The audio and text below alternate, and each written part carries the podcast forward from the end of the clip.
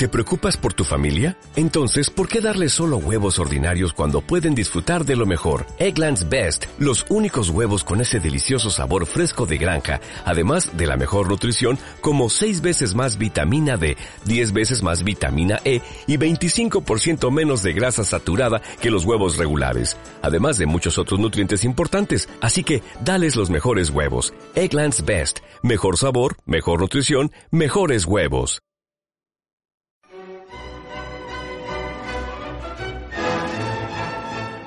Café Viena.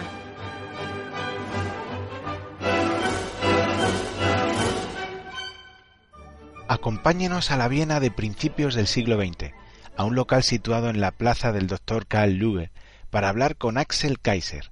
Repasaremos la trayectoria de este chileno políticamente incorrecto, que sin duda ya es, a pesar de su juventud, una figura del liberalismo a ambos lados del Atlántico. Nuestro invitado cree fervientemente en la importancia de dar la batalla en el terreno de las ideas, y a ese cometido dedica su vida. No se lo pierdan. Primer acto. Introducción. Axel Kaiser, bienvenido a Café Viena. Muchas gracias por la invitación. Gracias por estar con nosotros. Queríamos empezar preguntándote por, por tus primeros eh, recuerdos de, de tipo y intelectual y relacionados también en ese ambiente en el que pudiste crecer, cuál era el contexto político, económico en, en, el que se desarrollan tus primeras ideas, por así decir. Sí, yo crecí en el sur de Chile, en un campo muy lindo, con, con ribera del lago y paisajes sobre la cordillera, pero sin televisión prácticamente, sin electricidad, teníamos solo electricidad de noche, entonces las cosas que tú puedes hacer ahí, eh, más que leer eh, y vida de campo, no es mucho y mi familia siempre fue muy lectora y muy cultivada. Mis primeras aproximaciones intelectuales fueron con el mundo de la literatura alemana.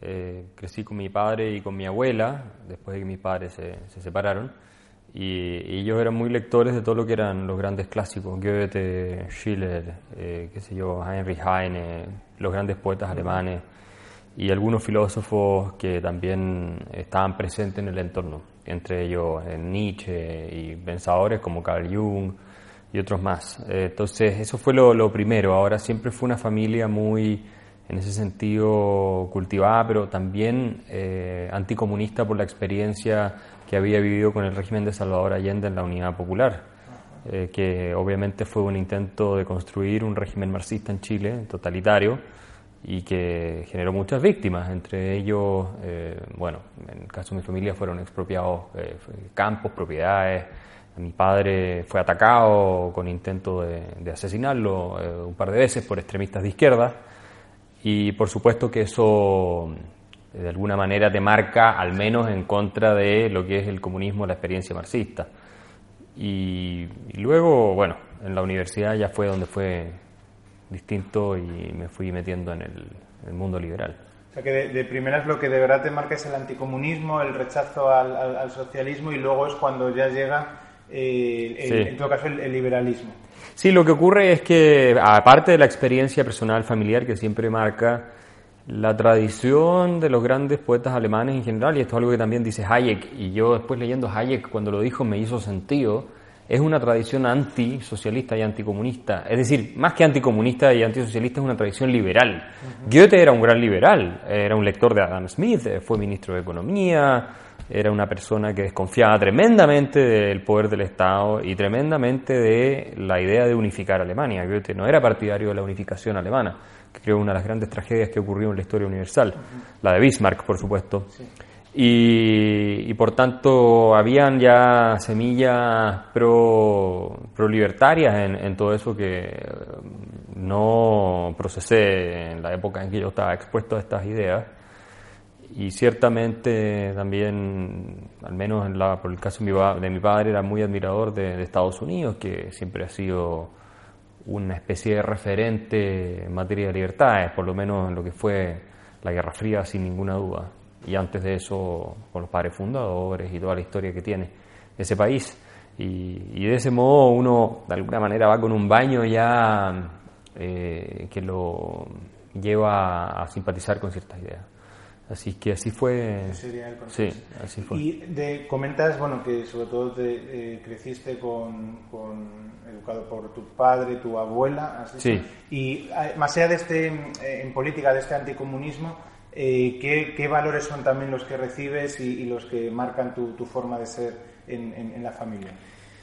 Bueno, mi madre nos enseñó mucho a, a valernos por nosotros mismos, es decir, a a no dejarse intimidar por los demás, a tener eh, coraje, en parte tal vez el, temperamento que ella también tiene, entonces eso es algo muy importante que creo explica en parte mi rol intelectual público, que es el que he asumido con mayor fuerza, a pesar de todas las críticas, los ataques y, y por cierto insultos y a veces amenazas que la gente descerebrada obviamente propina cuando uno da opiniones que a ellos no, le, no les parecen. Y actuar sin miedo, eh, ciertamente el respeto por los demás, un valor que en la cultura de mi familia eh, ale, alemana, so, sobre todo de mi padre, mi abuela, en fin, era muy importante, el orden también, por supuesto, la disciplina, el método, eh, el rigor, eh, son valores que están, están ahí en la esencia. Y obviamente también la honestidad. Ah, muy bien. Y ya, bueno, eh, has, has, ido desarrollando eso, esos primeros recuerdos y ya en, es en la universidad cuando empiezas con tus primeras lecturas de, eh, liberales y, y, y, empiezas a acercarte al liberalismo estudiando la, la carrera. La verdad es que en mi universidad eh, que, era, que es una de las universidades líderes, facultades de Derecho líderes en Chile, muy conocida. Los profesores, la mayoría eran socialdemócratas, prácticamente no había nadie liberal, o sea, no había ningún profesor liberal clásico en toda la universidad, por lo menos que me tocara a mí, sí. y que yo conozco, que yo conociera tampoco. Pero sí había muchos socialdemócratas moderados que hacían una interpretación de Rawls bastante estatista, y sí hubo en ese sentido una aproximación a ese liberalismo progresista, si uno quiere. Sí. Y sin embargo también existieron algunos cursos de economía, de profesores de economía, que te acercaban a la, a la otra postura, a la posición más, más liberal, porque si bien era mainstream, era economía mainstream, pero te hacía pensar por primera vez en el problema de la escasez de recursos, que es algo que ningún historiador, o casi ningún historiador, ningún intelectual, filósofo político ni filósofo toma en serio en sus reflexiones sobre cómo, ¿no es cierto?, funciona la sociedad o cómo debieran funcionar. Y de ahí empecé a estudiar yo por mi cuenta filosofía política eh, más liberal, ¿no? Eh, Hayek, por supuesto, llegué desde la filosofía política, es su, primer gran libro, no su primer gran libro, mi primer libro que fue digamos, su gran libro, El Camino de Servidumbre, uno de sus grandes libros, eh, lo leí porque me interesaba la filosofía política liberal y de ahí fui derivando más a la economía austriaca y todas esas cosas. Y, ese, sí. y de ahí, pero fue ya cuando estaba egresando de la universidad. Yo en la universidad nunca, nunca se mencionó a Hayek, ni a Mises, ni a Rothbard. Sí. Con suerte se mencionó a John Locke. Adam Smith era una cosa tampoco, que no se tocó mucho ni se estudió en profundidad, por lo menos yo no lo estudié en profundidad. Sí estudié en profundidad a Immanuel Kant, por ejemplo, obviamente Aristóteles, Santo Tomás, eh, Séneca, pensadores más clásicos, si uno quiere, eh, pero los pensadores liberales brillaban por su esencia. Y yo te diría que eso hoy en día en muchas universidades sigue siendo igual. Exacto, sí, sí, sí.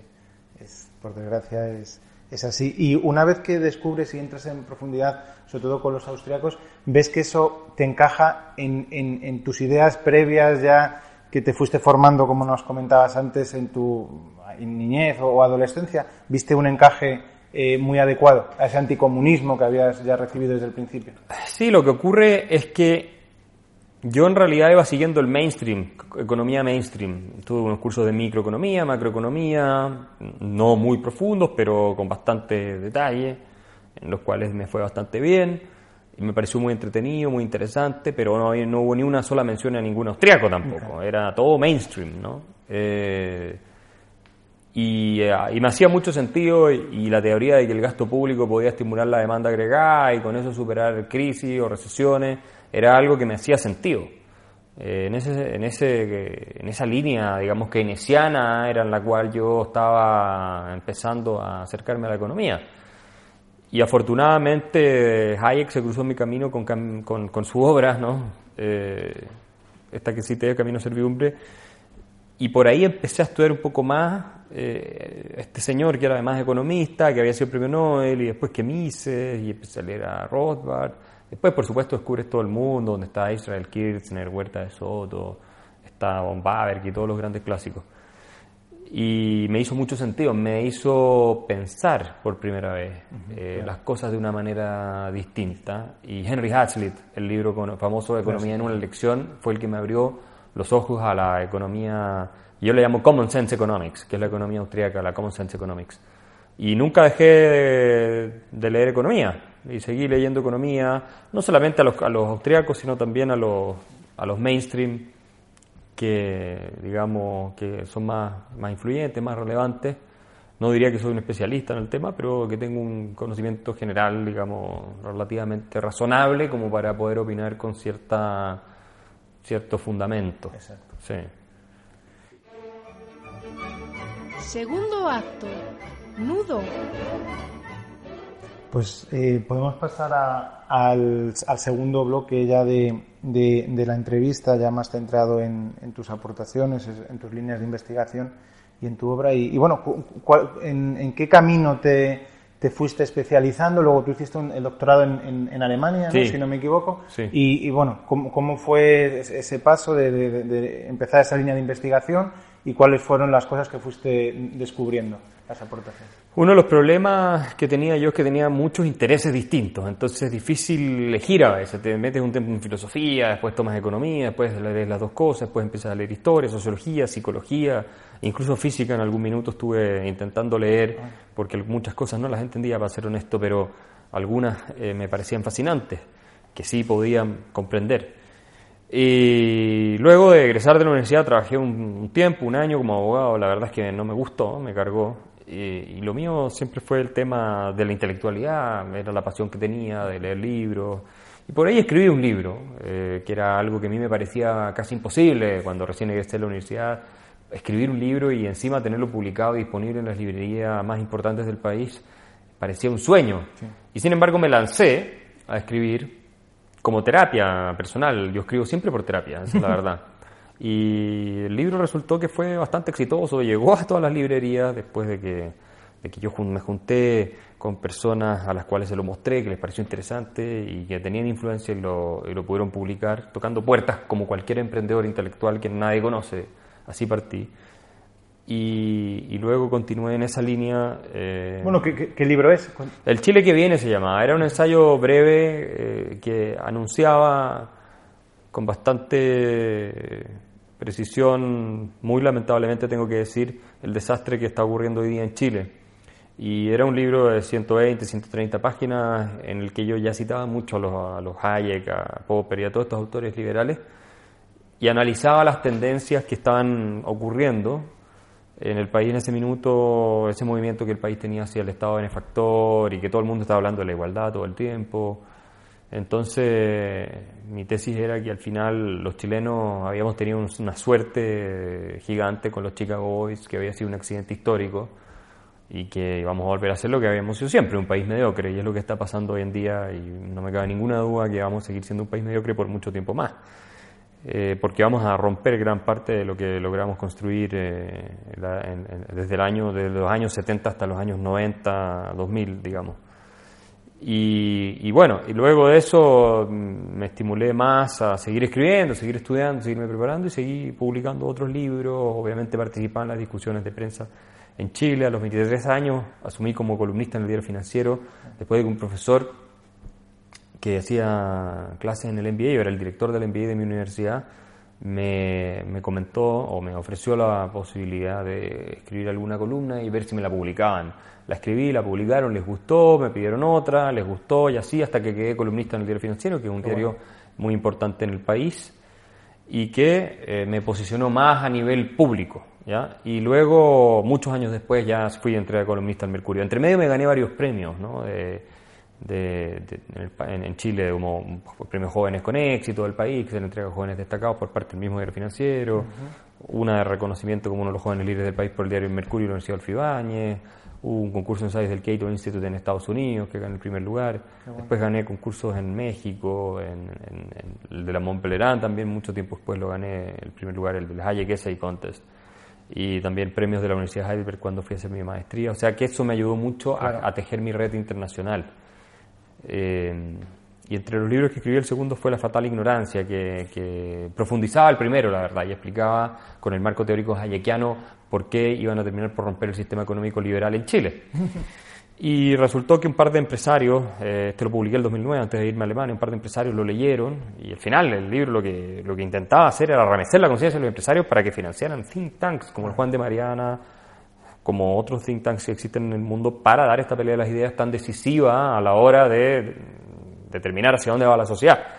Entonces el resultado fue la Fundación para el Progreso, que un par de empresarios leyeron este libro, se acercaron a mí, ¿qué podemos hacer? Les dije, hagamos la, el think tank, este, la fundación, yo todavía estaba en Alemania, y así empezó la Fundación para el Progreso, que hoy día es uno de los think tanks más influyentes de América Latina, yo diría que el liberal más grande que hay en América Latina, y probablemente si tomamos España eh, también, en términos de, cantidad de gente que trabaja y recursos, en fin es uno de los más grandes, sin lugar a duda, y, estamos teniendo en Chile, yo creo, obviamente soy el director, así que tengo que decirlo, pero la verdad es que ciertamente pienso que estamos teniendo un gran impacto.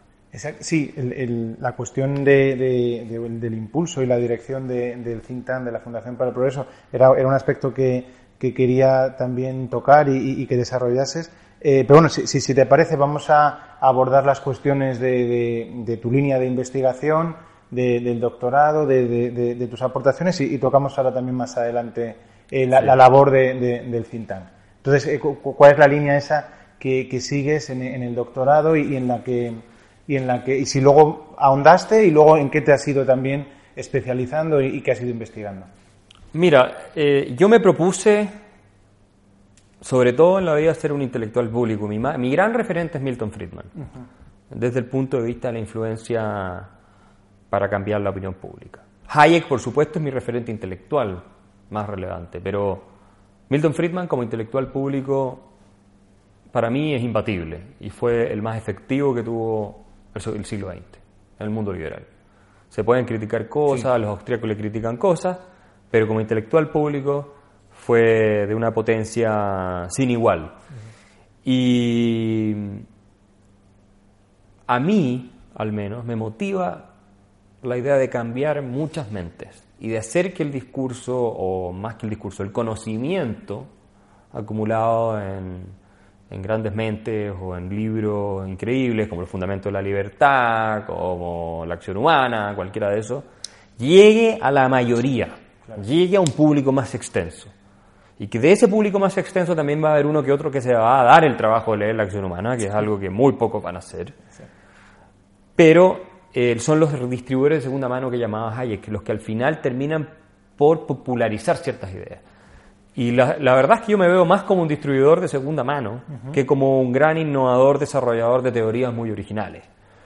No creo que vaya yo a inventar, quién sabe, pero no creo que yo vaya a inventar algo que no haya dicho Hayek, Mises, Rothbard o alguno de todos los grandes, no, sí, que alguno de todos ellos. Y creo que hoy día muchos de los académicos que están en las universidades, si bien son liberales, hacen un gran trabajo, pero tampoco nadie se va a acordar de ellos cuando se mueran.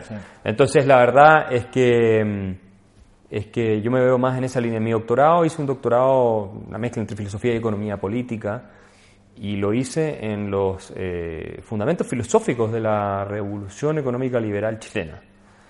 Eh, en que apliqué a, Douglas North, el Nobel de Economía, yo lo investigué, lo, estudié profundamente, creo que es un personaje brillante y que permite entender cosas increíbles que, pocos economistas te, permiten entender, bastante hayekiano por lo demás en muchas cosas, y lo apliqué a la evolución institucional que tuvo Chile desde el siglo XIX, mediados del siglo XIX, hasta los Chicago Boys, eh, descubriendo que las ideologías, porque esta es la tesis de North, que las ideologías tienen impacto en las instituciones, modifican las instituciones, las van, las van transformando y al mismo tiempo los resultados que esas modificaciones producen van modificando las ideologías y la percepción de la realidad que la gente tiene. Un poquito más complejo que eso, pero la tesis general es así. Y entonces el diagnóstico o el análisis de Douglas North en Chile daba exactamente los resultados que tú esperarías eh, que dieran desde la perspectiva científica liberal. Y, eso es lo que yo hice, pero lo hice porque a mí me interesa mucho contribuir a que Chile permanezca y continúe en su camino de libertad y de desarrollo y ojalá se convierta en el primer país desarrollado del mundo latinoamericano. Y veía además con urgencia la necesidad de revisar la naturaleza del proceso que había experimentado Chile desde una perspectiva histórico-institucional para contrarrestar esta avalancha estatista que se nos estaba viniendo encima. Lamentablemente llegué un poco tarde y hoy día ya la tenemos bastante desarrollada, pero estamos combatiéndola y todavía no está todo perdido. Entonces, yo en realidad te diría que me, dediqué mucho al tema, durante mi doctorado, economía política, y la forma, me interesa siempre mucho el tema de la forma en cómo las ideas impactan el desarrollo institucional, eh, en fin, los resultados, el tipo de, asociaciones que se van produciendo, eh, el desarrollo económico, en fin. Así que mm, por ahí va más mi interés, sobre todo los temas de igualitarismo también, en filosofía política. Sí. Tienes el libro publicado, La tiranía de la igualdad. ¿Y cuál sería la, la, principal idea que, defiendes en, ese libro? El, o, la conclusión a la, que, a la que debemos llegar tras la lectura de ese libro? Mira, La tiranía de la igualdad es un libro que rompió todos los eh, paradigmas que había en Chile respecto a literatura liberal clásica eh, llegando a las masas, porque fue un bestseller que a mí me sorprendió. Se vendió tanto que, que poca gente lo podía creer, digamos. Y fue una respuesta a un libro escrito por cinco intelectuales de izquierda chilenos, presentado por la presidenta Bachelet antes de que ella asumiera su segundo periodo, que se llamaba El otro modelo. Con el otro modelo ellos pretendían superar el régimen de lo neoliberal, como lo llaman. Y yo lo que hice fue una respuesta, así como Henry Hazlitt hizo con Keynes, básicamente el mismo método, yo lo apliqué al libro de ellos, siendo el libro de ellos algo mucho más fácil que el libro de Keynes, por supuesto, que la teoría general de Keynes, que es un libro además muy mal escrito. Pero eso es lo que hice, y lo hice con el fin de dos cosas. Uno, despertar a la ciudadanía en Chile, sobre todo a la, gente con opinión y, que influye, de lo que realmente buscaba el gobierno de Bachelet. Y que en realidad el gobierno de Bachelet era un régimen populista, iba en la, línea de un régimen populista clásico latinoamericano. Hoy día hay una editorial del Mercurio que dice exactamente eso. Que ella le abrió las puertas al populismo en Chile. Hoy, sábado 27 de mayo, a más de un año después que yo publiqué el libro El engaño populista, del cual podemos hablar después, bueno, hay un libro que, dice eso. Y los intelectuales, algunos de los intelectuales que estaban detrás del libro de ella, todos son doctorados afuera, en, Europa, Estados Unidos, eh, o estudiados afuera, eh, son genuinamente totalitarios, algunos, no todos, pero algunos. Y buscaban la construcción de un, de un socialismo al estilo de los 60, digamos y por la otra razón por la que lo hice era para presentar una alternativa. Miren, el liberalismo se trata de esto. Eh, estos son los principios normativos, la ética, la teoría de la justicia liberal, confrontada con la que proponen ellos. Y aproveché de destruir una serie de mitos, falacias y, falsedades que propagaban estos autores en ese libro y que son súper comunes, que tú las oyes en España, en, toda América Latina, incluso en otros países, respecto a lo que supuestamente es este maligno neoliberalismo, que es un concepto además súper inventado y más, más, más, que inventado, trastocado, y sirvió y fue de una efectividad tremenda. Y sobre todo, te diría, entre cúpulas que nunca habían leído y gente joven, que jamás había visto algo así, estudiante universitario. Eh, vendimos más de 10.000 ejemplares en Chile de ese libro, se sigue vendiendo, que el mercado chileno es muy pequeño, entonces tienes que imaginarte que en España podría haber sido 100.000 100 o más ejemplares. o sea, un éxito rotundo. Y y fue un ensayo eh, crítico, digamos. ¿ah? Eh, ese, fue, ese fue mi cuarto libro, porque el tercer libro fue un libro que escribí sobre la crisis financiera. Una de las cosas que me motivó a escribirlo fue que veía en tantos lados esta falacia de que el capitalismo había creado la crisis financiera que dije, bueno, tengo que escribir un libro, uno, para sacarme la rabia que tengo dentro, y dos, para explicarle a la gente que esto no es así. Entonces escribí ese libro, primero se publicó en Chile, se vendió entero, se agotó entera la edición, nos sacamos más ediciones, un libro mucho más técnico, el segundo lo publicamos acá con una editorial de prólogo del, del, libro, se llama La miseria del intervencionismo, 1929-2008, fue el año de la crisis.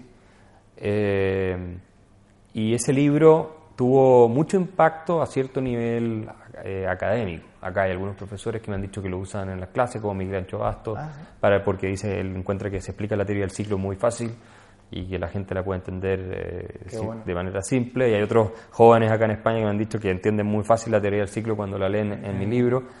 eh, lo cual a mí me tiene muy contento, pero también ese libro se tradujo al inglés, se publicó en Estados Unidos, también lo, se publicó en Eslovenia, curiosamente, y me invitaron, lo presenté en Ljubljana, lo presentó el expresidente del Banco Central de Eslovenia, fue una, una cosa bien entretenida y bien interesante, y con eso yo metí mucho la escuela austríaca en Chile, porque es, nadie hablaba de la escuela austríaca en Chile. El- el- el- yo te diría, yo no por lo menos no conozco que antes de que yo empezara a hablar de la escuela austríaca alguien hablara de la escuela austríaca, al menos en los medios eh, de comunicación eh, y en libros invocando la escuela austríaca y en columnas de opinión que yo también he hablado mucho. Hoy día ya muchos leen a Rosdal, leen a Hayek, leen a Mises, o sea, qué sé yo, está, está más, entre los jóvenes está más popularizado y en la fundación hasta hacemos cursos de economía austríaca. Pero eso no existía, antes era todo o Chicago o mainstream y por ahí al- alguien citaba a Hayek para algo, pero era una cosa rara, no era, y sobre todo más por su filosofía política que por su economía. Así es que... mm, No es poca bueno, contribución esa, el, el- el haber metido la cuña. bueno, eh, exactamente. Y probablemente, y ojalá, de ahí salga algún gran teórico de la Sí. Escuela de Economía Austriaca. Yo claramente no lo voy a hacer, porque mi vocación va por otro lado. No estoy tan, eh, digamos, eh, dispuesto a encerrarme en la Torre Marfil a hacer investigaciones muy sofisticadas y publicar alguna aportación que extienda el horizonte del conocimiento en materia eh, de la Escuela de Economía Austríaca. No porque no crea que no pueda hacerlo, sino porque requeriría un tiempo y una energía que prefiero dedicar más al trabajo de la difusión y de ir convirtiendo, eh, digamos, esta situación tan desfavorable que tiene el liberalismo en una un poco más favorable. Eh, así es que eso, y, y sin embargo igual he escrito algún par de cosas académicas ahora en un libro sobre populismo este año, se ha publicado, lo publica Oxford University Press, yo tengo un capítulo eh, que, que habla también sobre, sobre los fundamentos ideológicos del fracaso latinoamericano, que es el tema que a mí me encanta. Todo el tema de las ideas para mí es, y eso lo saqué de Hayek, ¿no? que decía que las ideas era lo que decidía todo. Entonces yo me he dedicado mucho a estudiar ese proceso, cómo las ideas impactan en las instituciones y a, y a tratar de entenderlo. Así que bueno, eh, eso hago, estoy siempre en medios de comunicación, televisión, radio, no solo en Chile, en otros países de América Latina, incluso en este país, en España, también, y tratando de aportar desde, esa, desde ese lugar. Y ahora que has citado, bueno, que también es un libro que has publicado recientemente, La, la amenaza populista, ahora que has, que has nombrado el- la cuestión del populismo, ¿cuál es, ¿cuál es tu punto de vista? Sabes que en el Instituto Juan de Mariana salió un informe recientemente sobre Sí. el populismo de Eduardo Fernández Luiña, que de alguna manera veía eh, bueno, dos tipos de populismo. Uno era que se podría aplicar a, cualquier político realmente, que es, una retórica populista que en mayor o menor medida la van a usar todos los partidos. Y luego hay el populismo de, un, régimen populista, que ya sería transformar las instituciones para eh, sí establecer un cambio de régimen y, y ya instaurarse indefinidamente en, en el poder. Entonces, no sé si tú tienes un punto de vista distinto o, o- cómo ves la cuestión. Sí, ese libro, El engaño populista, que lo escribimos con, con Gloria Álvarez, que también fue un éxito de venta en, en España, llegó a ser el libro más vendido, en Chile el segundo por un par de meses, se sigue vendiendo, también llegamos a 6.000, 7.000 ejemplares vendidos en Chile, que insisto, es como multiplicar por 10 eh, en un país como este, se ha vendido mucho en Argentina, en Colombia, llegó entre los 10 más vendidos, de los 5 más vendidos incluso, Guatemala, México, en fin. Así que fue un gran éxito ese libro, eh, y es un análisis del populismo desde el punto de vista más, si tú quieres, eh, psicológico. No sé si psicológico es la palabra exacta, pero nosotros definimos el populismo como una mentalidad. Por cierto, hay muchas definiciones de populismo y en la ciencia política se discute el concepto, pero nosotros nos referimos a él como una mentalidad, con ciertos ingredientes. Y esa mentalidad creo que está presente en todas partes, eh, al menos algunos de esos ingredientes. Cuando se combinan todos esos ingredientes y se les se componen con momentos de crisis, con momentos de frustración social o qué sé yo, bueno, entonces es, es probable que el caudillo llegue al poder o el líder populista, en fin, y después haga sus políticas desastrosas. Eh, yo te diría que una componente central o un elemento central del populismo, de la mentalidad populismo, populista, es la creencia o la inclinación a que el Estado se haga cargo de tu vida, a que haya un líder eh, que te va a cuidar y que va a satisfacer tus necesidades. Por eso pienso que la socialdemocracia y el Estado benefactor incuban dentro de su sistema económico y social y además dentro del discurso que lo justifica el germen del populismo. Porque la expectativa es que el Estado te va a cuidar y te va a proteger y te va a dar lo que tú necesitas o a lo que tú crees que tienes derecho. Cuando tienes una crisis y el Estado no es capaz de financiar eso, como ocurre siempre con los Estados benefactores a largo plazo, se ha visto varios casos, es probable o casi seguro que surja el caudillo, tipo Pablo Iglesias, que te dice, ellos no pudieron cumplir porque son unos corruptos que se están robando la plata y por eso esta crisis donde usted está mal, yo sí le voy a dar lo que usted quiere, deshaciéndonos de esta élite corrupta y abusiva, para, ¿no cierto?, representar al pueblo que ha sido injustamente tratado. Y ese es el componente esencial del populismo, eh, esa división de entre buenos y malos, entre explotadores, clase explotadora, pueblo abusado, pero que no funciona sin este ingrediente que te digo yo de que el Estado y el líder se tienen que hacer cargo de ti. Ahora, no todo en el diagnóstico populista es equivocado. A veces efectivamente hay élites abusivas y corruptas y todo lo que ocurre. La, solución es, la, solución, exactamente. Y la idea de que el líder populista es el que te va a salvar. Y te va a salvar no confiando en tu propio esfuerzo, en tu propia iniciativa, sino que te va a salvar dándote las cosas, que es lo que prometen los populistas en todas partes. Es muy difícil, aunque existió algo así como el populismo libertario en Estados Unidos y todo, es una, cosa bien rara, que bien discutible, pero es muy difícil, o yo no conozco al menos casos de un populista que, que prometa que va a recortar el gasto social, que va a bajar los impuestos, que va a ordenar la caja fiscal y que va a confiar en que la gente salga adelante por sus propios medios y no le va a regalar nada. Eso no es populismo. Eso. Entonces, la idea de que el Estado te tiene que dar, a mi juicio, es el elemento eh, que catapulta al populismo, sobre todo cuando tienes problemas sociales o crisis o deslegitimación de las élites. Ese es un elemento esencial. Y bueno, para cerrar este, este bloque, eh, pues cuéntanos un poco cuál eh, tu, experiencia y si estás satisfecho con todos estos años de, en la dirección del Cintán, como también eh, tu labor también para captar eh, fondos del empresariado. Es, ¿Son proclives a, dar esa bateada de las ideas? ¿Cómo, ves esa cuestión por tu experiencia? Mira, cuando yo me pongo en la situación de 10 años atrás y miro lo que he logrado, y he logrado obviamente con un equipo, la verdad es que estoy bastante satisfecho porque no era previsible, ni fácil, ni probable todo lo que ha pasado. Llegar a tener un bestseller en España, llegar a tener un think tank financiado por empresarios que leyeron un libro y se convencieron de que tenían que financiar un think tank. Pensar que yo escribí el libro para eso, yo no lo escribí para otra cosa.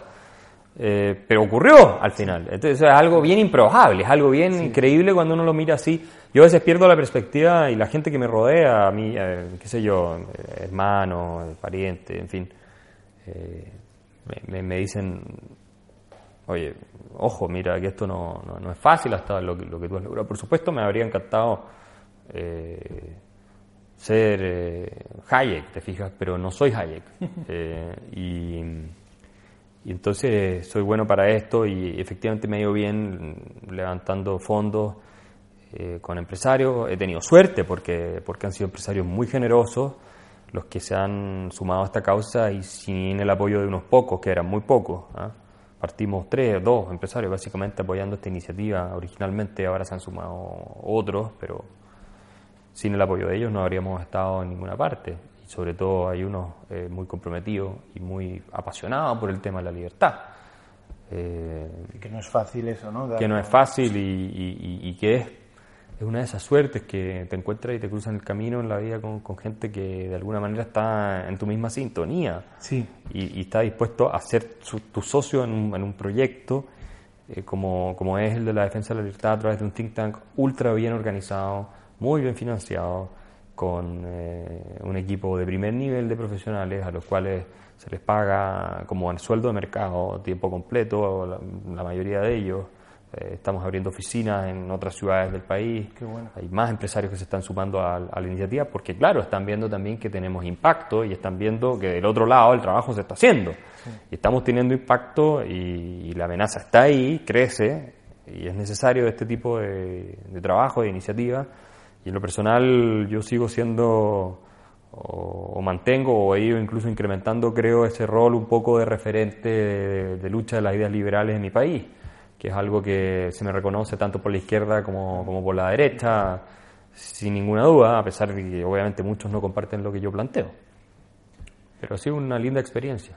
Y, eh, o sea, ¿cuál es tu experiencia? Porque uno tiende a ver esta cuestión de los empresarios que al final optan muchas veces por el camino más corto de, de, ver que su, su, salida más eficaz puede ser cabildear con el poder político y no dar esta batalla de largo plazo de las ideas que les permitan luego un, camino más allanado para poder prosperar, que se respete su propiedad privada, etcétera. Eh, por suerte te has encontrado con, estos últimos empresarios, al menos unos pocos, que, creen en esto, pero mm, ¿crees tú que el empresario común todavía le, falta mucho para, para entender que el, camino correcto no es el de obtener eh, frutos de la política, sino dar la batalla de las ideas y que haya otra mentalidad en la sociedad? Sí, falta muchísimo, falta muchísimo, especialmente en Europa, también América Latina, por supuesto, pero sobre todo en, Europa, países como España, Francia, Alemania, Austria, son países en los cuales el empresariado está tan acostumbrado a depender del poder político y a querer amigarse con el poder político que es una cosa vergonzosa. Y después se sorprenden cuando tienen eh, estados que no son financiables o cuando tienen crisis políticas o económicas que les implican a ellos perder mucho de lo que han acumulado eh, durante eh, bastante tiempo. Y eso es lo que va a pasar, creo yo, en algún minuto con los estados benefactores en, Europa, que como son insostenibles y no se están haciendo las reformas porque no se están haciendo las reformas, van a tener que en algún minuto aplicar un impuesto al patrimonio, van a tener que aplicar mayores impuestos a la herencia, van a tener que aplicar mayores impuestos a la renta, van a tener que inventar alguna forma de satisfacer la demanda, por ejemplo, de las pensiones. Eh, porque y este es un problema que va a, llegar, ya va a llegar antes de que podamos rejuvenecer a la gente, porque ahora están los científicos en Estados Unidos, Singularity University, todos esos hablando de que, de que van a rejuvenecer a los seres humanos de aquí a 30 años. Bueno, pero este problema va a llegar antes que eso. Podría ser que haya un milagro tecnológico innovador capitalista nuevamente que salve al socialismo de la destrucción, porque siempre ha sido el capitalismo el que salva al socialismo de alguna manera. Pero los empresarios son cortoplacistas, en general hay gente inculta, como decía Guy Sorman, no son gente muy leída ni muy ilustrada, son muy ignorantes, son cortoplacistas, lo decía Adam Smith también, son buenos para conspirar en su propio beneficio y no entienden que el negocio no está en el corto plazo en esto, sino en el largo plazo. Eh, y por último, aunque estuvieran más en el corto plazo que en el largo plazo, por una cuestión de ética y de esencia, estarían obligados a, apostar por las reglas del juego iguales para todos y no por beneficio y privilegio a costas del poder político. Ahora hay que decir también que el poder político muchas veces los extorsiona y les dice, bueno, si no me pasa, yo no te dejo seguir operando, no te doy esta licencia o te, o te pongo el pequeño servicio puesto. Porque tú sabes que cualquier regulador, cualquier burócrata, por miserable que sea, tú puedes ser un gran empresario, pues te puede hacer la vida imposible. Ah, un funcionario de impuestos de quinta categoría, te puede empezar a revisar todo y a meterte en un problema gigante y costarte mucho dinero y no dejarte operar si es necesario. Y eso basta con que sea este funcionario amigo de algún político que lo puso ahí y que ahora le dice, anda a perseguir a esto. Y entonces el empresario muchas veces tampoco tiene alternativa. Pero sin perjuicio de ello, creo que no son conscientes de lo que decía Hayek, que al final eh, eh, o Keynes, el mismo Keynes, que en eso sí tenía razón, unas pocas cosas en las que estuvo en lo correcto, que en, el largo plazo las ideas definen hacia dónde van las sociedades. Y si no gana el socialismo es porque hay ideas que lo contienen, así de simple.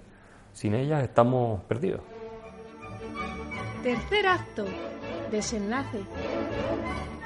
Pues vamos a pasar al, último, al último bloque, eh, ya para reflexionar sobre algunas cuestiones relacionadas con, con las ideas de la libertad.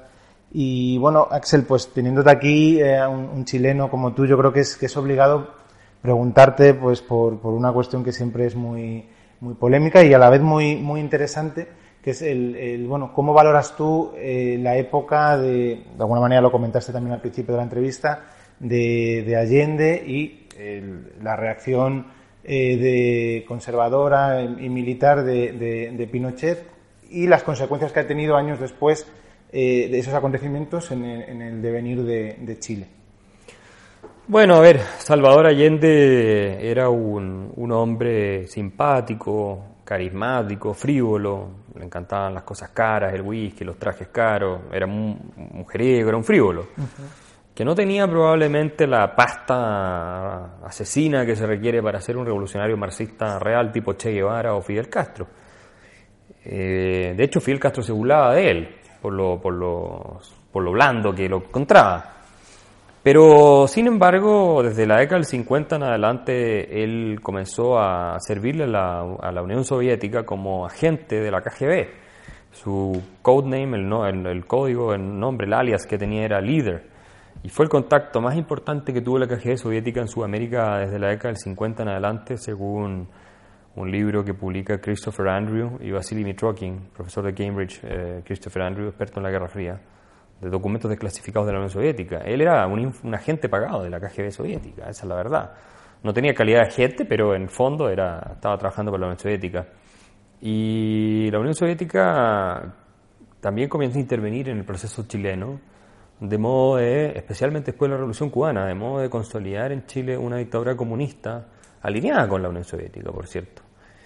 El camino al socialismo, pensaba Allende, era por la vía democrática. Y por eso la Marta Harne, que era asesora de Chávez y de Fidel Castro, y que fue una marxista chilena, profesora en Chile, que después se fue a Cuba, eh, decía, eh, dice en uno de sus textos muy posteriores que Allende fue el primer socialista del siglo XXI. Bueno, él, eh, con su coalición, él fracasa ¿no? en, la, elección contra Frei Montalva. Eduardo Frei Montalva gana el demócrata cristiano apoyado por la CIA, que también empieza a intervenir. Pero la propuesta de Salvador Allende era la construcción del socialismo, ¿no? por la vía democrática. Él creía que la vía violenta era eh, un recurso de última instancia, pero no la descartaba. Él fue presidente de OLAS, Organización Latinoamericana de Solidaridad, creada por Fidel Castro, para exportar la revolución marxista alrededor de América Latina. Y Salvador Allende fue presidente de esa organización. Entonces, él no estaba en contra por principio de la vía violenta, lo que pasa es que la consideraba un recurso de última instancia. Entonces,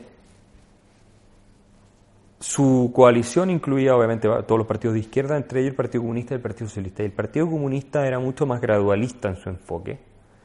Y el Partido Socialista era revolucionario y quería la vía armada. El Partido Socialista en el año 67 declara, declara la lucha armada como la lucha legítima para derrocar digamos, el orden burgués y establecer la dictadura marxista en Chile, el año 67, empieza también a ser armado, ¿no? Empieza a recibir armamento de, Cuba y, de la Unión Soviética. Eh, y, los grupos terroristas como el MIR y otros, eh, básicamente, eh, asesinaban, ¿no? secuestraban, asesinaban, robaban, asaltaban, asesinaban, sobre todo eh, oficiales, pero también había víctimas civiles en todo esto. Hay, hay un registro de los muertos que había. Entonces, ¿qué pasa? Tenía un contexto de Guerra Fría donde teníamos un, proyecto marxista en ciernes y en desarrollo con probabilidades de llegar al poder. Y por otro lado, tenías un país aterrado de que eso fuera así, que pasara en Chile lo mismo que pasó en Cuba, lo mismo que pasó en todos los países socialistas, donde fue básicamente una carnicería. Entonces, Salvador Allende gana la elección del año 71 y el pánico en el país es completo. Mucha gente se fue de Chile. Y Salvador Allende gana, Fidel Castro se va un mes a instalar a Chile, después de que Salvador Allende ganó. Indicando claramente que, bueno, aquí había otro sistema comunista. Y fue una gran eh, amenaza para todo lo que era el equilibrio de la Guerra Fría, porque el único presidente marxista jamás elegido democráticamente fue Salvador Allende. Y en Europa había partidos comunistas muy grandes y los americanos temían que eso pudiera repetirse ahí se perdiera el equilibrio en la Guerra Fría o el balance y bueno, en fin, efecto dominó muy complicado. Y finalmente Salvador Allende intenta su revolución marxista en Chile, fracasa colosalmente, como es Chile era parecido a lo que es Venezuela hoy día, ¿no? En inflación de mil por ciento prácticamente, escasez de bienes básicos, toda una catástrofe completa. Y el Parlamento, eh, la Cámara de Diputados eh, del Parlamento chileno con, amplia mayoría aprueba una resolución donde declaran que es inconstitucional el gobierno de Allende. Entre otras cosas lo acusan de torturas y lo acusan de eh, intentar instaurar un régimen totalitario marxista en el país. Y en esa misma resolución invocan a las Fuerzas Armadas a ponerle término al, al gobierno de Salvador Allende. Esto es algo que poca gente sabe, pero los militares reaccionaron después de que el Parlamento chileno los llamara a derrocar al gobierno de Allende. Y el mismo Salvador Allende, después de esa pronunciación, de ese pronunciamiento, de esa resolución de la Cámara de Diputados del 22 de agosto del año 73, declaró que la Cámara le estaba dando un golpe. El mismo Salvador Allende le echó la culpa a la Cámara.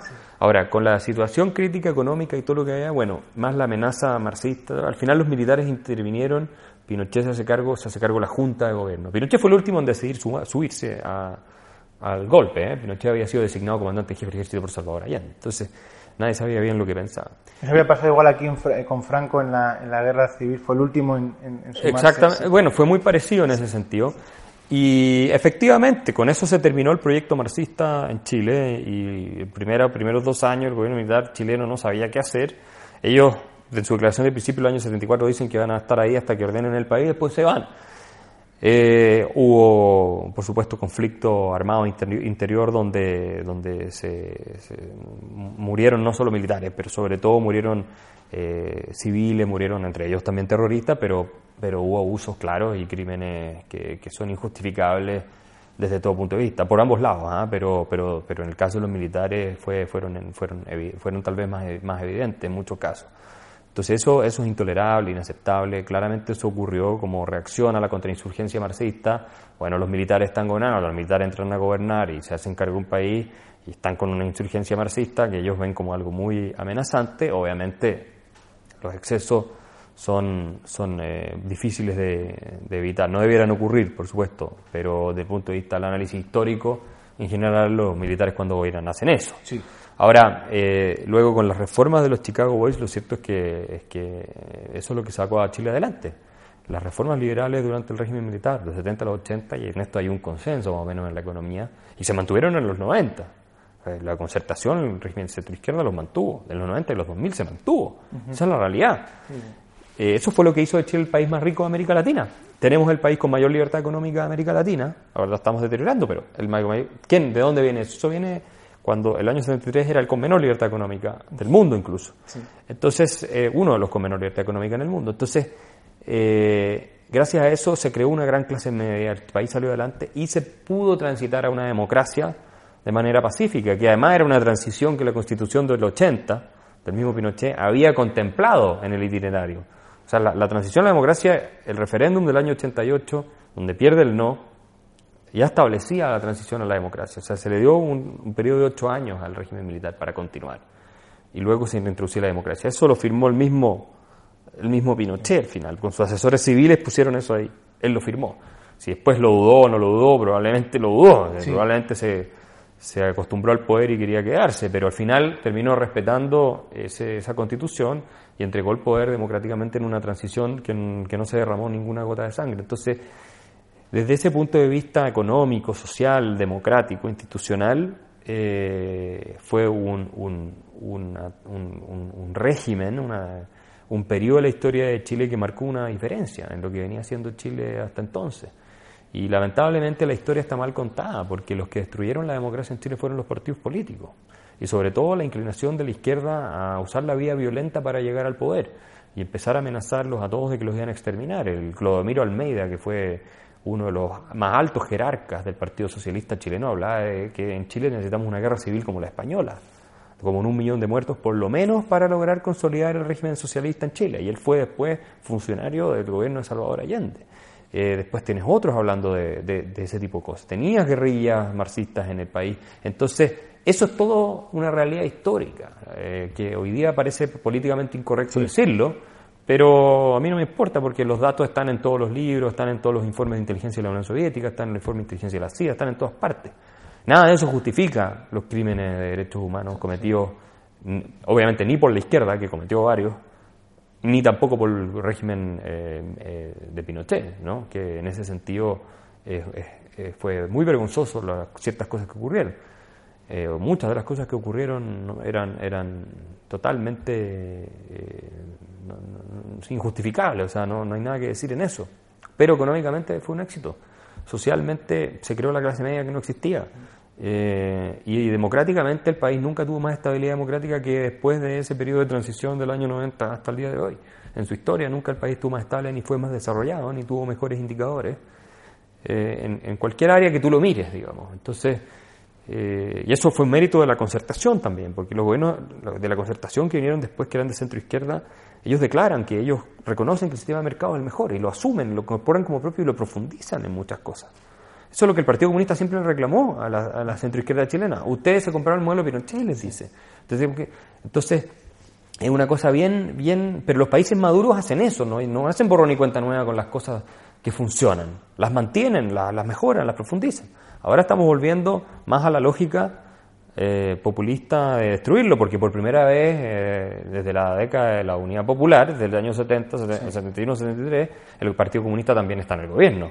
Por primera vez, no había estado nunca en el gobierno con los, con los coaliciones de centro izquierda.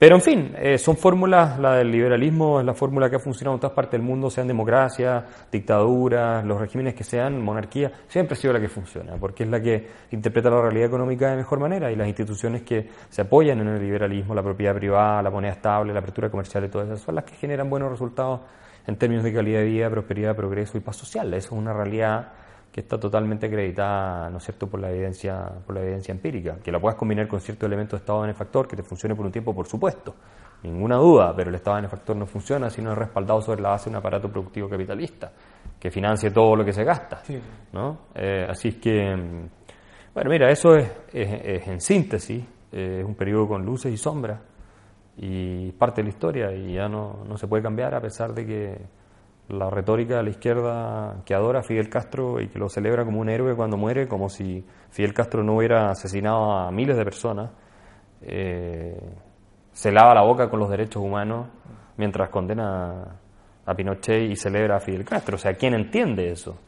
Nadie entiende eso. Eh, y eso incluye a Jean-Claude Juncker, el payaso aquí de la Unión Europea, incluye al, al, ¿cómo se llama? El galán este, primer ministro de Canadá, Trudeau, ah, eh, incluye a, un montón de líderes mundiales que cuando murió Fidel Castro, ¿no es cierto?, salieron a hablar del gran héroe y ya la presidenta Bachelet, la presidenta Bachelet admira la, la Alemania comunista, donde fue exiliada después del golpe en Chile, el golpe de Estado, y siempre la ha admirado y nunca ha criticado los derechos humanos que se violaron ahí, las decenas de miles de vidas que fueron arruinadas, las decenas de miles de personas muertas por el régimen, eh, y, lo admira abiertamente y admira a Fidel Castro. Ella tuiteó que Fidel Castro era un gran héroe de la justicia social en América Latina cuando murió y que estaba muy apenada por su muerte, eh, siendo que eres un dictador sanguinario que tiene a su pueblo sumido en la, sumido en la absoluta miseria.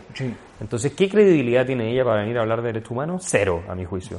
ellos están mostrando lo que habría sido Chile si ellos hubieran ganado el año 73, o la década del 70. Si ellos hubieran tenido su proyecto consolidado, Chile habría sido como Cuba, porque eso es lo que ellos admiran. Ellos lo están diciendo hoy día, que ellos admiran a Fidel Castro y admiran el socialismo marxista. Entonces, no queda ninguna duda. Y si yo tengo que elegir entre el Chile que tenemos hoy y Cuba, no me quedo, no me quedo por ningún motivo con Cuba. Prefiero mil veces el Chile que tenemos hoy.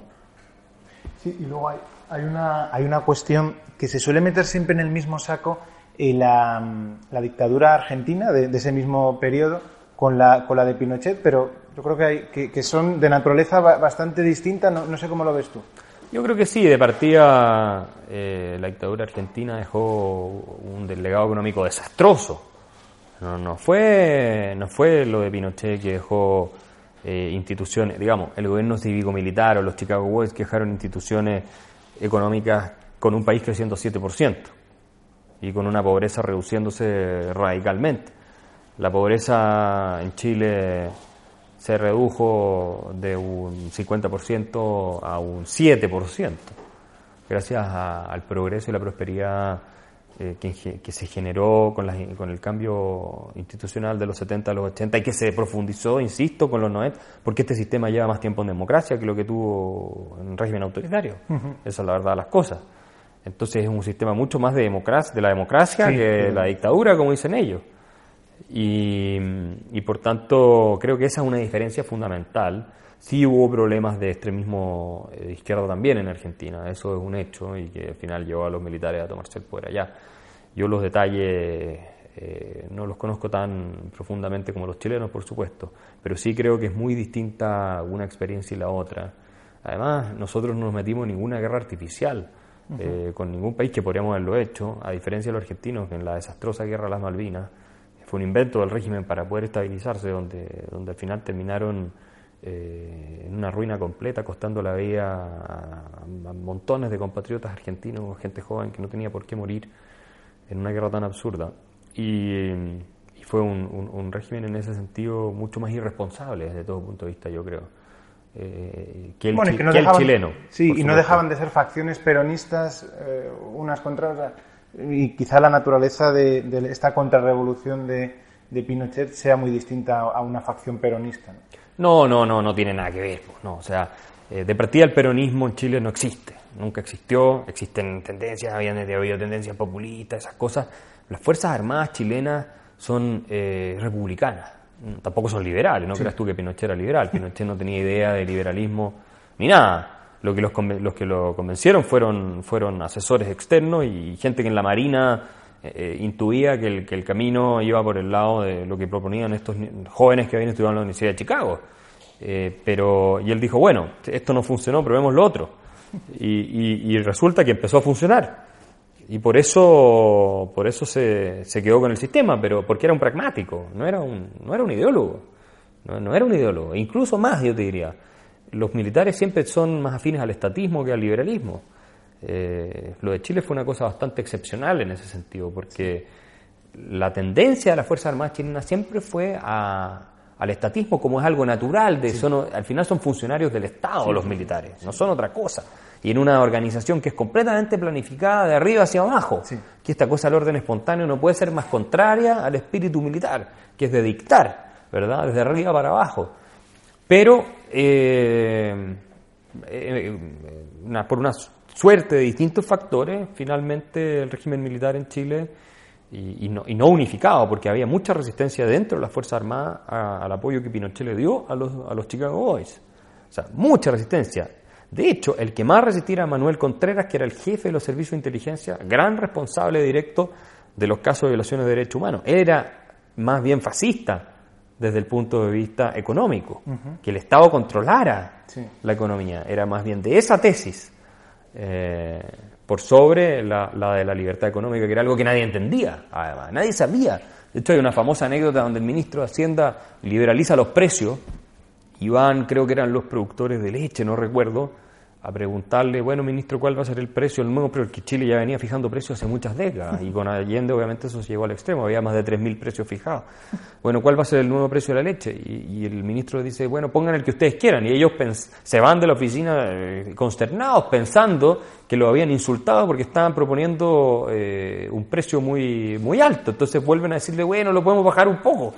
Ah, se reúnen de nuevo con el ministro de Hacienda y dicen, lo podemos bajar un poco. Y él dice, no, eh, pongan el precio que ustedes quieran. Eh, y, no entendían, de verdad no era algo que estaba en la psiquis como algo natural. Hasta que entendieron que de verdad no había más fijación de precios y que ellos podían poner el precio de la leche que estimaran de acuerdo, digamos, al mercado. Y eso es algo que es una anécdota como divertida que te refleja esto, eh, que finalmente también el gobierno de Salvador Allende fue, y el socialismo, de su, de su gobierno fue el resultado de una evolución institucional que comenzó con mucha fuerza en la década del 30, que fue toda esta teoría de la desarrollo hacia adentro, de la sustitución de importaciones, la CEPAL, que fue nociva, que estaba instalada en Santiago de Chile, dirigida por Raúl Previs, a quien se conocía como el Keynes de América Latina, que fue uno de los pocos latinoamericanos que ha desarrollado teorías eh, más o menos digamos, no sé si originales, pero de alguna repercusión internacional, que fue esta famosa teoría del estructuralismo, ¿no es cierto? Eh, y que había sido vicepresidente del Banco Central en Argentina, una persona muy afín a las ideas socialistas y muy antiliberal. Y él dirigía la CEPAL, que tuvo una tremenda influencia no solo en Chile, sino en toda América Latina. Y responsable de una, y que sigue estando en Santiago, lamentablemente, y responsable de un, del desastre que fue los programas de sustitución de importaciones, de planificación central y todo eso que hubo en, prácticamente toda la región. Entonces, y, esto es lo interesante, el paradigma era que no se podían resolver los problemas económicos y sociales porque había demasiado capitalismo. Entonces se intentaba cada vez más socialismo y, como cada, y cada vez más intervencionismo. Y como cada vez se agudizaba más el problema, la, lógica era, entonces falta más todavía. De hecho, Buscovich, el ministro de Hacienda, uno de los ministros de Salvador Allende, dice, ministro de Economía, Salvador Allende, dice que el problema en Chile era el capitalismo, pero si en el año 70, 71 en Chile casi no había nada capitalista. Estaba todo intervenido, todo, todo prácticamente eh, no había mercados realmente libres, había, no había libre comercio realmente, había precios fijados, la inflación era siempre alta porque se utilizaba para monetizar el gasto público, etcétera, etcétera. Entonces, eh, bueno, y al final termina en el colapso que todos conocemos económico y terminó eh, eso en el golpe de Estado que convocó la Cámara de Diputados.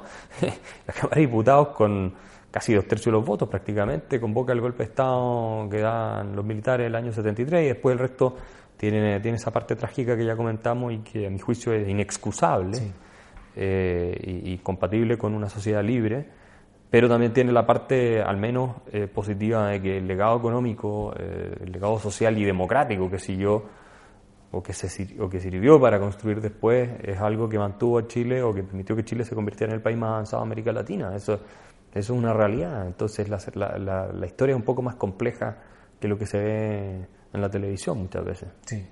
Sí, que no se puede descontextualizar además. no se puede. Guerra Fría, todo eso es parte del contexto histórico y hay que tenerlo presente. El mismo general Leonov de la KGB, que fue a Chile después en los 90 de nuevo, y él declara que ellos, la Unión Soviética, le estaba mandando buques con armamento al gobierno de Allende para, para, digamos, para finalmente consolidar el régimen y, no los, y, y, en último momento los desvían los buques, ¿no? no, no se lo, porque creían que al final los enemigos de la revolución se iban a hacer de esas armas, más que el mismo régimen de Allende. Pero esos esfuerzos, además de los créditos multimillonarios que la Unión Soviética le dio al gobierno de Allende para tratar de, que no cayera, eh, existieron. Entonces, en Guerra Fría es distinto desde nuestra comunidad de hoy analizar el problema y decir, no, yo habría hecho otra cosa, era más fácil. Eran momentos muy complejos, por eso la democracia hay que cuidarla tanto, porque si, si no la cuida, sobre todo de, los, eh, de, las demagogias y de los populismos, que es lo que la Constitución del 80 intenta impedir, sobre todo, el intervencionismo estatal excesivo en la economía. Según el gran arquitecto de la Constitución, Jaime Guzmán, es lo que había llevado al socialismo y después al colapso de la democracia, a la destrucción de la democracia. Entonces, por eso la izquierda en Chile se aferra a esta idea de que la Constitución es una Constitución neoliberal tramposa, que hay que acabarla, porque restringe la posibilidad del Estado de intervenir en muchas áreas de la economía, que ellos lo que quieren hacer es precisamente eso. Y lo hace precisamente porque en el pasado, por esas intervenciones, terminaron arruinando la democracia, la calidad de vida, la economía, todo. Eh, entonces, ahí está la disputa. Yo creo que eso es parte ¿Y de cómo, ¿Y cómo ves ahora bueno, pues las posibilidades de, de Piñera en, estas próximas eh, elecciones. Está el futuro, se suele, suele decir muchas veces que estas elecciones son eh, las más importantes de la historia, pero eh, ¿las percibes así, claves para el futuro de Chile? sí, mira, yo creo que Piñera va a ganar, pero la verdad es que no sé si va a ser una gran diferencia en el largo plazo. Yo tengo mis dudas porque nosotros ya giramos de la lógica y el discurso centrado en la creación de riqueza y el Estado subsidiario a la lógica de la redistribución de riqueza y el Estado, ellos lo llaman solidario, eh, que al final es el Estado interventor. Y eso ya está instalado a un nivel en la discusión pública y académica y en la conciencia de muchos ciudadanos que temo que pueda haber alcanzado un punto de no retorno, en el sentido de que es casi, va a ser casi imposible revertir leyes eh, intervencionistas, bajar impuestos, reducir gastos y todas esas cosas. Ser muy difícil hacerlo. Por lo tanto, vamos a tener que pasar tal vez algún periodo más crítico hasta que la ciudadanía diga, en realidad tratemos otra cosa. Eh, por ahora, Piñera puede parar esto de alguna manera un tiempo, puede tratar de corregir problemas que se generaron en el gobierno anterior, no va a tener la mayoría en el Parlamento tampoco. no va a ser mucho más, creo yo, ojalá me equivoque, de lo que va a poder hacer. Eso va a requerir de un nuevo gobierno, de otra persona, que ojalá lo, lo continúe, que sea liberal y que, y que logre concitar los apoyos suficientes para, bueno, para hacer los cambios que se necesitan. Pero en democracia eh, el juego es más complejo ¿ah? que en un régimen autoritario donde tú llegas y cambias las cosas. Entonces, eh, eh, estará por verse. Yo no soy muy optimista. Y ya para terminar, saliéndonos ya un poco de, Chile, ¿cómo ves el, futuro de, las ideas de la libertad, del liberalismo, sin más a, nivel eh, mundial? Eh, y, ¿O cuáles pueden ser también las grandes amenazas a las que se enfrenten estas ideas, las ideas de la libertad? Yo pienso que las ideas de la libertad se enfrentan hoy a las mismas amenazas que se han enfrentado siempre. El dogmatismo es la primera. El dogmatismo de lo políticamente correcto, por ejemplo, que hoy día está restringiendo la libertad de expresión en distintos países, digamos, en Occidente casi entero. Hay muchas cosas que ya está prohibido decir, no las puedes decir aunque tengan base científica, porque te crucifican, o te echan de la universidad, o los alumnos te denuncian. O... Entonces la libertad de expresión es una de las que más está bajo ataque. La libertad económica, creo yo, eh, hay que restaurarla de manera urgente. Que también la veo muy amenazada, porque no veo cómo los estados benefactores occidentales, especialmente los europeos, van a salir del problema en el que están. Las pensiones, las deudas por pensiones, la mentalidad de que el Estado tiene que transferirte dinero o prestaciones de diversos tipos sociales, en fin, eh, todo gratis. ¿Cómo se va a resolver eso? No sé. Insisto, tal vez hay un milagro productivo que resuelve el problema solo y el Estado, los Estados, los países van a tener tanta riqueza que al final no es tema. Pero yo lo veo poco probable por ahora. Eh, entonces creo que va a haber una tendencia a, presionar más por más impuestos, por más control, por, menos espacios para lo que llaman ilusión a nivel global, porque los estados necesitan cada vez más esos recursos. Puede haber un cambio, eso sí, si es que Trump de verdad pasa su reforma tributaria y hace todas esas cosas que quiere hacer, al menos en materia de impuestos, podría poner una presión a nivel global para que eh, los distintos países empiecen a bajar impuestos, algunos discutiendo eso, Inglaterra está discutiendo eso, qué sé yo. Pero yo no veo cómo, es compatible el gasto enorme de los aparatos públicos en Occidente eh, sin considerar la posibilidad de una nueva crisis financiera, que sea mucho peor que la anterior y todo eso. Yo lo veo difícil. Eh, creo que la presión de subir impuestos y todo va, a seguir creciendo. Eh, a pesar de pausas como la que pueda dar Macron en Francia, como la que pueda dar el mismo Trump en Estados Unidos, en fin, tal vez soy un poco más pesimista que, que lo que son otros. Yo no veo cómo va a cuadrar el círculo, porque hay que financiar ese gasto, ya sea por impuestos o por devaluación de la moneda, de alguna manera hay que, hay que financiarlo. Estados Unidos el gasto es tremendo y cómo lo van a financiar. Es verdad que puede haber un efecto la FER, como lo llaman famoso, tal vez, tal vez eso, no sé. Eh, ayude, pero el gasto es demasiado como para financiarlo solo con eso. Si yo veo varios problemas y lo otro que veo también es el problema de, de los choques culturales que se están produciendo con culturas que no creen en la libertad. O sea, claramente hoy día el Financial Times publica, por ejemplo, un artículo donde informa que los servicios de inteligencia británicos han descubierto 23.000 yihadistas solamente en Inglaterra. 23.000 yihadistas. Eh, los que descubrieron son 23.000, porque pueden ser muchos más y probablemente son más.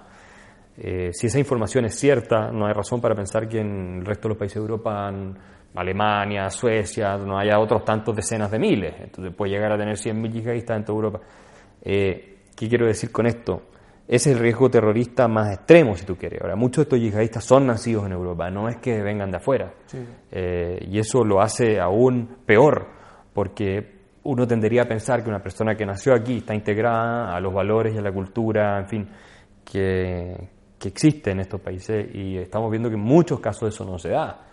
Eh, y, y, creo además que va a haber conflictos cada vez más eh, agudos. Yo, yo los vi en Alemania, el Tribunal Constitucional a cada rato tenía que decidir cosas, los tribunales a cada rato tenían que decidir de si acaso las niñas tenían, podían ser obligadas o no a tener educación física con los niños, eh, de si acaso eh, eh, tenía o no que, podía nadar o no en la piscina, no sé, en fin, con los niños o con las piscinas para hombre y mujer.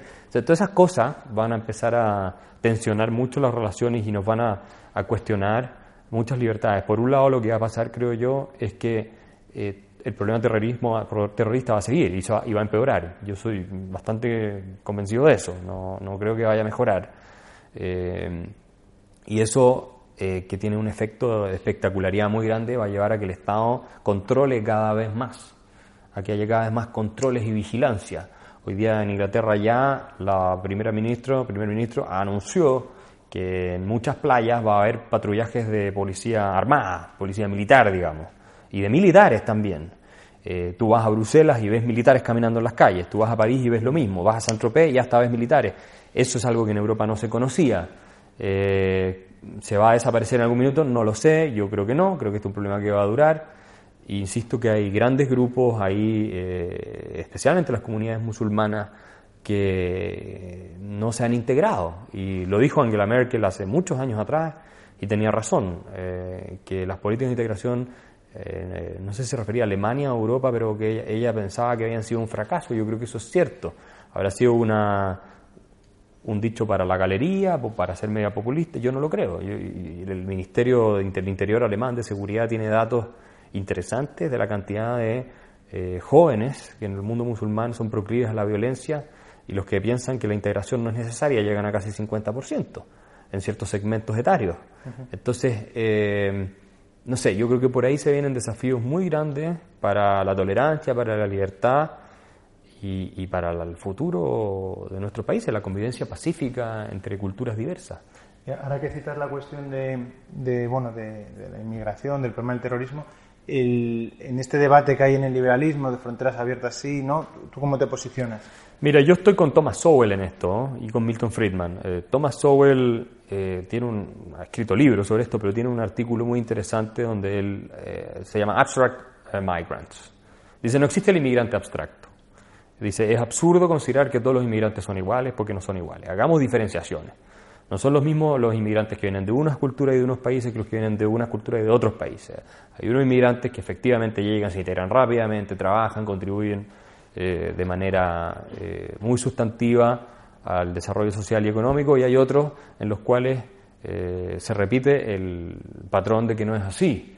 Y por tanto, él dice que debiéramos poder seleccionar a quienes queremos que lleguen. Milton Friedman pensaba que en estados benefactores no debía haber fronteras abiertas por sencilla razón de que la demanda por los beneficios iba a traer tal cantidad de gente que finalmente no iba a ser sostenible. Eh, y creo que ese es otro factor que se puede añadir a la ecuación. En el caso alemán, Hans Bernassin del Info Institute en Alemania, que es uno de los economistas más prestigiosos, ha calculado el costo de la migración en el futuro y él efectivamente dice que no va a ser posible financiar el estado benefactor más adelante. Algunos liberales podrán aplaudir esto porque dirán, bueno, se acaba el Estado benefactor gracias a los inmigrantes, pero eh, no, creo que sea tan simple como eso.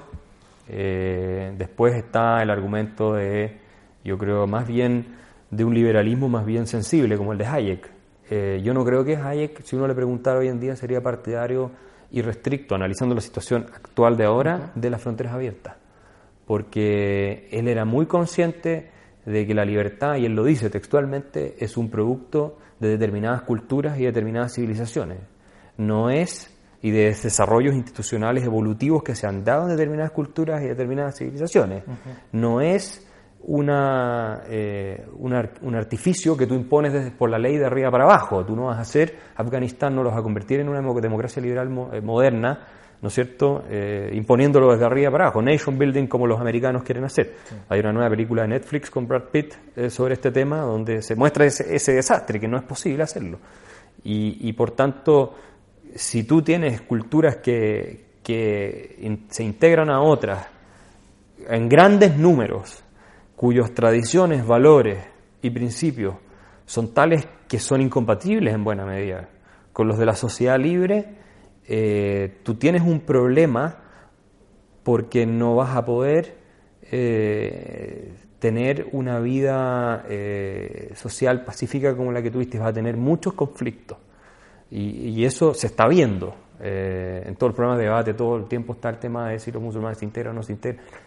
por algo existe la discusión, no existe con los asiáticos, no existe con los latinos, no existe con otros grupos. y ciertamente hay grupos de musulmanes que se integran perfectamente, nadie está discutiendo eso. Pero creo que la realidad es mucho más compleja y me retrotraen la discusión entre Edmund Burke y Thomas, eh, Thomas Paine de, sobre, sobre realmente la naturaleza de los derechos fundamentales y todo lo demás. Yo creo, soy mucho más de la línea de Burke yo en eso. Eh, uno puede argumentar abstractamente que haya fronteras completamente abiertas y, está bien, y eso es coherente y es lógico. Desde el punto de vista de los derechos individuales, tú podrías decirlo y ser anárquico, que no haya fronteras y todo. Pero yo creo que uno tiene que tomar en, en consideración en su argumento las consecuencias también que se siguen de las posturas que se están asumiendo. Eh, y yo pienso que las consecuencias de fronteras abiertas absolutamente, por ejemplo, en países como los europeos, eh, serían desastrosas. Yo creo que no... O sea, si tú de repente tienes 100 millones de personas que quieren venir de los segmentos más, pobres del planeta eh, a vivir a Europa, o 200, me vuelve 300 millones, porque tiene suficiente gente que podría querer venir, venir a vivir aquí. ¿Qué pasa con el orden social? Eh, ¿Cómo mantienes tú eso? ¿Qué capacidad de asimilación tiene la sociedad? Porque el ser humano hay que tomarlo por lo que es, no por lo que la teoría liberal dice que, cierta teoría liberal dice que el ser humano debería ser, que es una persona súper tolerante, abierta, que recibe a todos de brazos, ¿no es cierto?, aplaudiendo, con florcitas. No, no es así. El ser humano no es así. El ser humano es tribal. Esa es la realidad. De hecho, Hayek dice en una de sus eh, leí por ahí que le enviaba a Margaret Thatcher, creo, una carta donde la felicitaba por precisamente velar por restringir la inmigración, porque él sostenía que grandes masas de inmigración eh, podían desatar sentimientos nacionalistas que eran nocivos para la libertad. Ahora, esa es una apreciación no de principios que él hace en primera instancia, sino una apreciación sociológica, y que es un análisis que nosotros no podemos descuidar cuando discutimos de estos temas, que yo insisto, es más complicado que decir fronteras abiertas, fronteras cerradas. Eh, es mucho más sofisticado el debate, mucho más complicado, y creo que en eso no debieran haber dogmatismo de ningún lado, ni de los que dicen no puede entrar ningún inmigrante, todos son malos, no, eso, eso es falso, eso tampoco es verdad. Ni de los que dicen no, todos los inmigrantes son bienvenidos, que vengan todos, aquí no pasa nada, vamos a estar mejor con... Tampoco es verdad. Entonces yo creo que hay que matizar, hay que considerar los, los argumentos en su propio mérito y las realidades tal cual son, y el ser humano sobre todo tal cual es y no como nos gustaría que fuera. Pues eh, fenomenal reflexión para, para terminar esta entrevista. Muchas gracias Axel por, por haber concedido estos, estos minutos. muchas gracias. Para Café Viena y hasta la próxima. Muchas gracias a ti, a ustedes.